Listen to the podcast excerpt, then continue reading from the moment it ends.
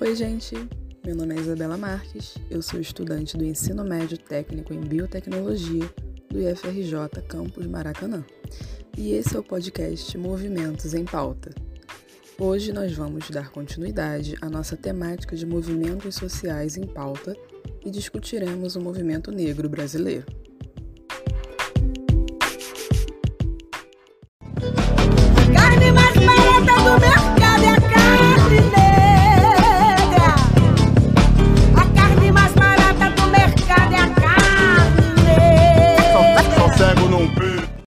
Bom, para contextualizar, o movimento negro brasileiro teve sua origem durante a regência do modelo escravocrata. Escravizados se reuniam para se defender das agressões dos senhores de engenho. Juntavam pouco dinheiro que recebiam para comprarem a alforria uns dos outros e se organizavam em quilombos para fugirem e resistirem ao trabalho escravo. Zumbi dos Palmares foi um dos líderes quilombolas mais reconhecidos ao longo da história brasileira. E nessa mesma época, cresceu o movimento liberal abolicionista, que defendia a abolição da escravatura com base numa visão de aumento no número de possíveis compradores. Mas, de toda forma, somente em 1888, com a promulgação da Lei Áurea, ocorreu a abolição da escravatura, que foi uma grande vitória do movimento negro brasileiro. A abolição, no entanto, não simbolizou o fim do movimento negro, mas sim reforçou ainda mais a sua necessidade. Racismo estrutural, desigualdades sociais, econômicas e raciais marcaram e ainda marcam a história do Brasil. Durante o período pós-abolição, diversos novos líderes do movimento negro surgiram como Leci Brandão, Lélia Gonzalez, Abdias do Nascimento, entre muitos outros. E muitas conquistas e avanços decorreram da atuação desses grandes líderes, como valorização da identidade cultural, histórica e religiosa de matrizes africanas que influíram fortemente na formação do Brasil. Inclusão de personalidades negras nos livros escolares como uma forma de representatividade importantíssima do papel crucial dos negros escravizados na história brasileira. Criação do movimento negro unificado em 1978. Influência na legislação brasileira com leis antirracismo e, mais recentemente, vem ocorrendo uma forte entrada de autores negros na literatura nacional, assim como a valorização de autores negros antigos que não tiveram o devido reconhecimento, como Carolina Maria de Jesus, por exemplo.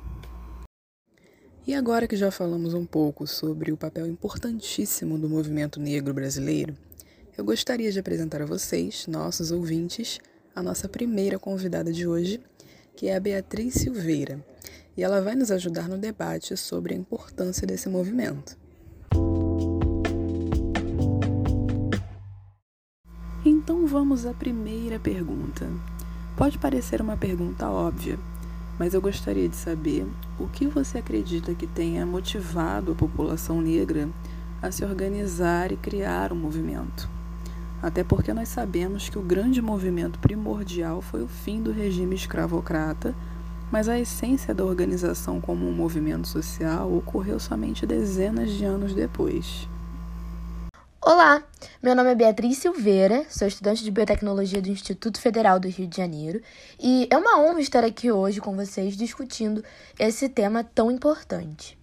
Então, antes de responder de forma mais direta a sua pergunta, eu gostaria de trazer um ponto que eu acredito que seja muito importante na história e que quando eu vi sua pergunta logo me veio em mente, que é a formação de quilombos e os quilombolas, que eram as pessoas que habitavam os quilombos. Estes quilombos eles foram criados na época em que ainda eram escravizados, com o intuito de viverem em liberdade. E o que isso tem a ver com essa pergunta, né? É que eu acredito que o movimento negro tenha se consolidado muito antes do fim do regime escravocrata. Só que não, não chamávamos assim. E os quilombos, eles me trazem muito uma ideia de união, sabe? Eles lutavam juntos pelos seus direitos, contra a violência, contra os senhores de engenho. E para mim, essa é a base de um movimento, seja qual for. E só para finalizar minha, minha reflexão, não podemos esquecer que é uma união que vem de muito tempo atrás. E já aproveitando um gancho da minha reflexão, é, eu vou responder agora o que a sua pergunta de forma direta. É, a gente pode analisar como exemplo como os quilombolas se juntaram. Podemos analisar que eles se juntaram é, e essa união veio de uma luta em comum a favor da liberdade e seus direitos. Portanto, eu acredito que o que tenha motivado a organização do movimento negro foi essa indignação, essa luta, essa identificação em comum. Então, Bia, agora eu gostaria de saber quais pessoas você identifica como sendo as mais adeptas, participativas ou defensoras do movimento negro brasileiro. Existe um recorte socioeconômico, geográfico, cultural, racial ou relacionado ao gênero, por exemplo, dos integrantes desse movimento? O que eu quero saber, Bia, é se existe uma estratificação dos integrantes, ou seja, são em sua maioria pretos ou brancos, homens ou mulheres, pobres ou ricos, enfim. Uma pessoa que logo me vem em mente é uma filósofa negra chamada Jamila Ribeiro, que é colunista do jornal Folha de São Paulo. Ela é feminista, pesquisadora e mestre em filosofia é, política na Universidade Federal de São Paulo. Além disso, o que eu acho super interessante, faz com que suas ideias cheguem para pessoas distintas, é a sua voz na internet. O que eu acho fundamental para a propagação do movimento e suas ideias, já que podem fazer pessoas de dentro e fora do movimento enxergarem algo de errado que anda acontecendo ou algo enraizado da nossa sociedade que nos custa a enxergar, nos traz é, uma outra perspectiva. E já passando para as suas duas próximas perguntas, é, todo movimento social vai apresentar seus recortes. Não estamos em um experimento de laboratório onde temos todas as condições ideais e iguais para que nossos resultados sejam os mesmos. Não, não é assim. Na vida real, a gente sabe que essas variáveis variam e influenciam no, no, no experimento. Então, precisamos analisar com cautela, sempre olhando para as outras áreas da vida da pessoa envolvida.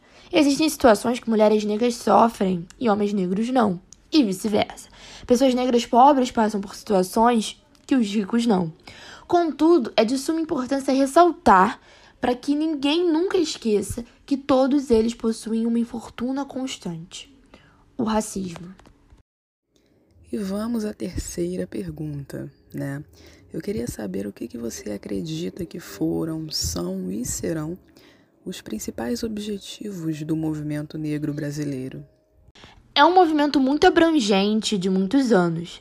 E seus objetivos, eu acredito, andam sendo atualmente a desmarginalização dos corpos negros e a luta para que pessoas negras possam alcançar espaços na nossa sociedade que são ocupados majoritariamente por brancos. Óbvio que o principal é que não exista mais casos de racismo e que a ideia de inferiorização de corpos negros seja algo do passado.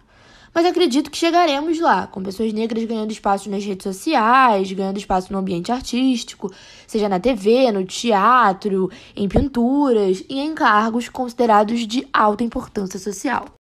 Você diria que o movimento negro é um movimento permanente ou apenas conjuntural? Vou adiantar minha opinião e dizer que definitivamente eu acredito que seja um movimento permanente, até porque tem uma longa trajetória até os dias de hoje, mas eu gostaria de ouvir a sua opinião a respeito. Então vamos para a última resposta. Assim, definitivamente não é um movimento rápido, de curto prazo. É um movimento que eu acredito que vai além também da luta contra a violência que sofrem. É um movimento de identificação. Então, é um movimento que, em tempos onde não haja racismo, ainda irá existir e se permanecer forte. E por isso, e por ser um movimento bem consolidado, unido de muitos anos, acredito que seja um movimento permanente. É, muito obrigada pelo convite, foi um prazer vir discutir esse assunto tão importante e que precisa de atenção. E é isso. Até mais. Agora nós vamos receber a Maria Eduarda. E eu gostaria de saber, Maria, qual o nível de impacto que você atribui ao movimento negro brasileiro? Né? Você acredita que seja somente um movimento regional, nacional, ou que tem impactos internacionalmente? Eu pergunto isso porque recentemente eu assisti uma palestra da Angela Davis que ela deu alguns anos no Brasil e nessa entrevista ela afirma que os brasileiros não deveriam buscar lideranças do movimento negro nos Estados Unidos, por exemplo, porque nós temos líderes nacionais né, ainda mais simbólicos e de papel importantíssimo, como a Lélia Gonçalves. Bom, é, definitivamente o movimento negro brasileiro ele tem impacto nacional, até porque muitos dos direitos que foram adquiridos no Brasil ao longo de centenas de anos foi pela luta de seus integrantes. É mesmo quando ainda a gente não existia o movimento negro unificado como uma organização propriamente dita. A gente também pode afirmar com toda certeza que o nosso movimento negro ele serve sim de inspiração para os movimentos de diversos países. Como você mesma disse, é, a própria Angela Davis, numa palestra em 2019, ela disse que a gente não deve procurar em líderes estrangeiros inspiração para os nossos movimentos. A gente tem lideranças nacionais sensacionais. A gente deveria valorizar cada vez mais essas lideranças. Deveríamos estudá-las e fazer delas nosso orgulho. Outros países que deveriam olhar para a gente em busca de inspiração, sabe? Não o contrário. A gente tem que valorizar ainda mais a nossa história e aqueles que fizeram parte da construção dela e das lutas dos movimentos sociais como um todo, sabe? Vamos lá, né? Considerando toda a trajetória que o movimento social negro passou até a chegada dos dias atuais, quais as mudanças que você acha marcantes, tendo em comparação o início do movimento, quando a escravidão ainda era regente, e os dias atuais? E pensando nessas mesmas mudanças, por que você acha que elas sejam tão importantes no modelo de sociedade que vivemos hoje? Primeiro, eu acho muito importante a gente falar que o movimento negro ele teve diversas conquistas históricas, mas no cenário atual, eu acho que o importante direito alcançado pelo movimento foi a implementação das cotas raciais nas universidades públicas do Brasil. Então, as políticas de afirmação, é, porque elas simbolizaram um marco no acesso de pretos no ensino superior e foi de uma importância assim inimaginável.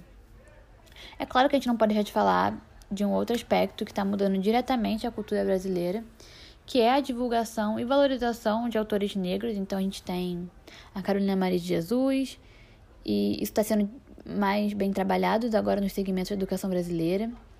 A própria escritora Chimamanda, que é a autora do livro Os Perigos de uma História Única, ela afirma que somente através de um ensino de histórias de autores negros, não somente nas escolas, mas também nas residências de cada pessoa, a gente vai poder combater o racismo estrutural e mudar a nossa realidade. E eu concordo plenamente com o que ela está dizendo, sabe? É, a gente tem visto cada vez mais movimentos de valorização da cultura negra, desde os cabelos até as vestimentas. Isso para mim é muito importante. E eu acredito que para o movimento negro também seja. Símbolos né, são demonstrações de luta advindas de um grupo social, e quando falamos desse movimento, não seria diferente. Roupas, tipos de penteado e bandeiras desse movimento demonstram a força que essas pessoas trazem consigo. Eu queria saber, para você, como esses símbolos são formas de resistência e o que os mesmos representam, em sua opinião. Eu acho que o símbolo do movimento negro mais conhecido mundialmente ainda hoje é o Black Power. Então, o movimento Black Power ele mudou a forma como os negros valorizavam os seus traços e foi um movimento assim de suma importância para eles e para a sociedade.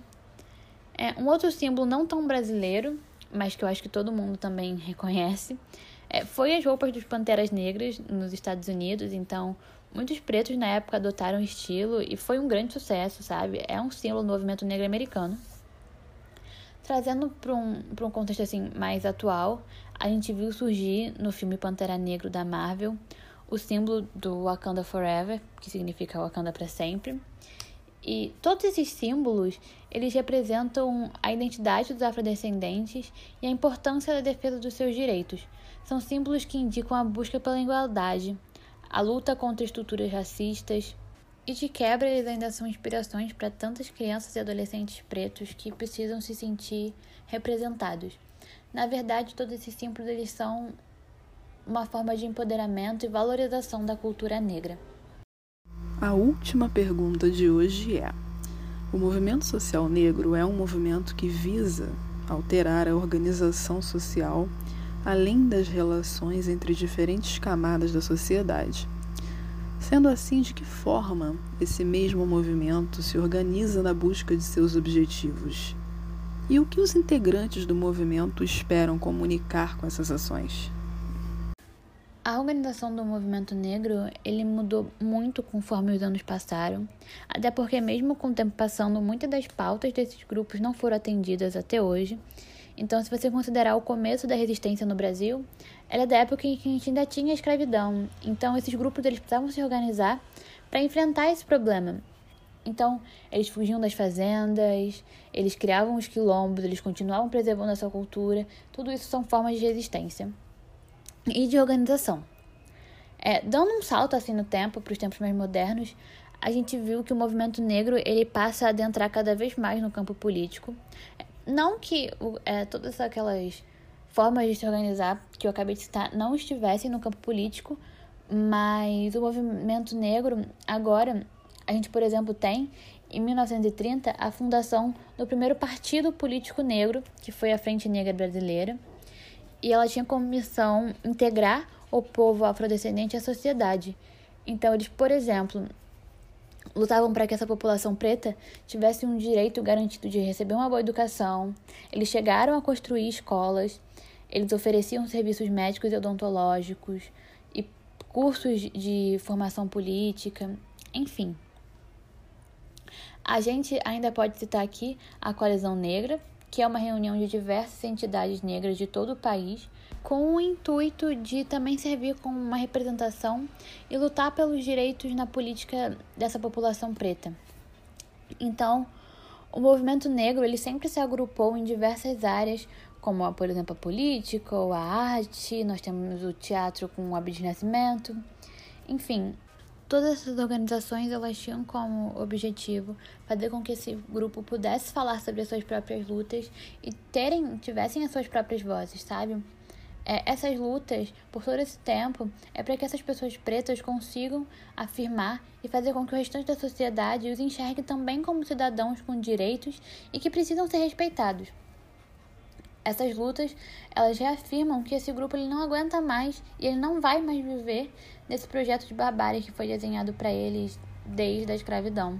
E que essa população negra, ela quer e ela vai reagir e lutar pelo espaço que há séculos está sendo negado a ela. Eu acho que no final essa é a fala, esse é o pensamento, essa é a ideia que os integrantes desses movimentos eles querem comunicar para o restante da sociedade que eles estão lutando por um espaço que é deles, que ele tem direito a esse espaço e que, bom, a sociedade vai ter que aceitar, sabe?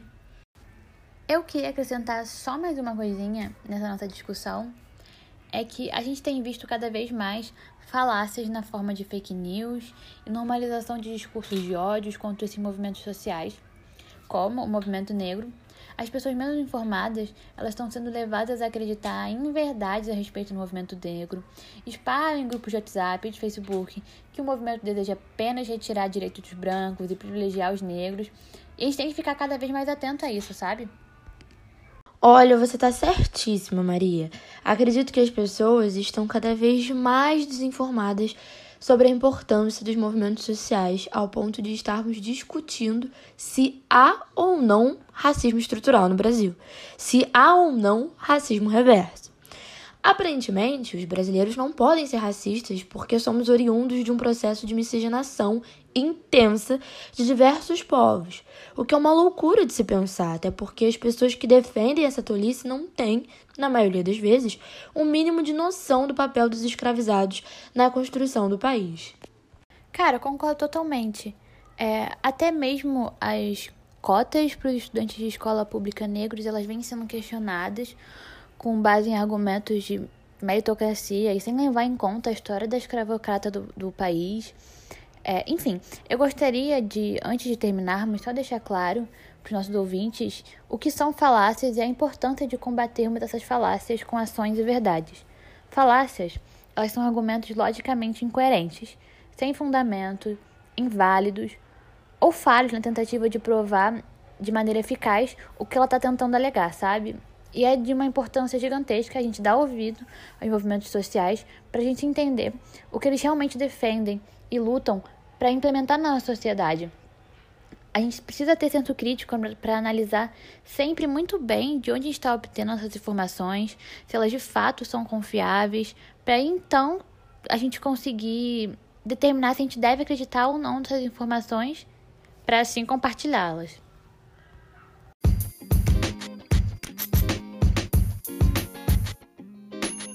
Bom, chegamos ao fim de mais um episódio do podcast e eu gostaria de agradecer imensamente a todas as nossas convidadas por estarem disponíveis e participarem do nosso pequeno debate sobre um movimento social de suma importância no Brasil.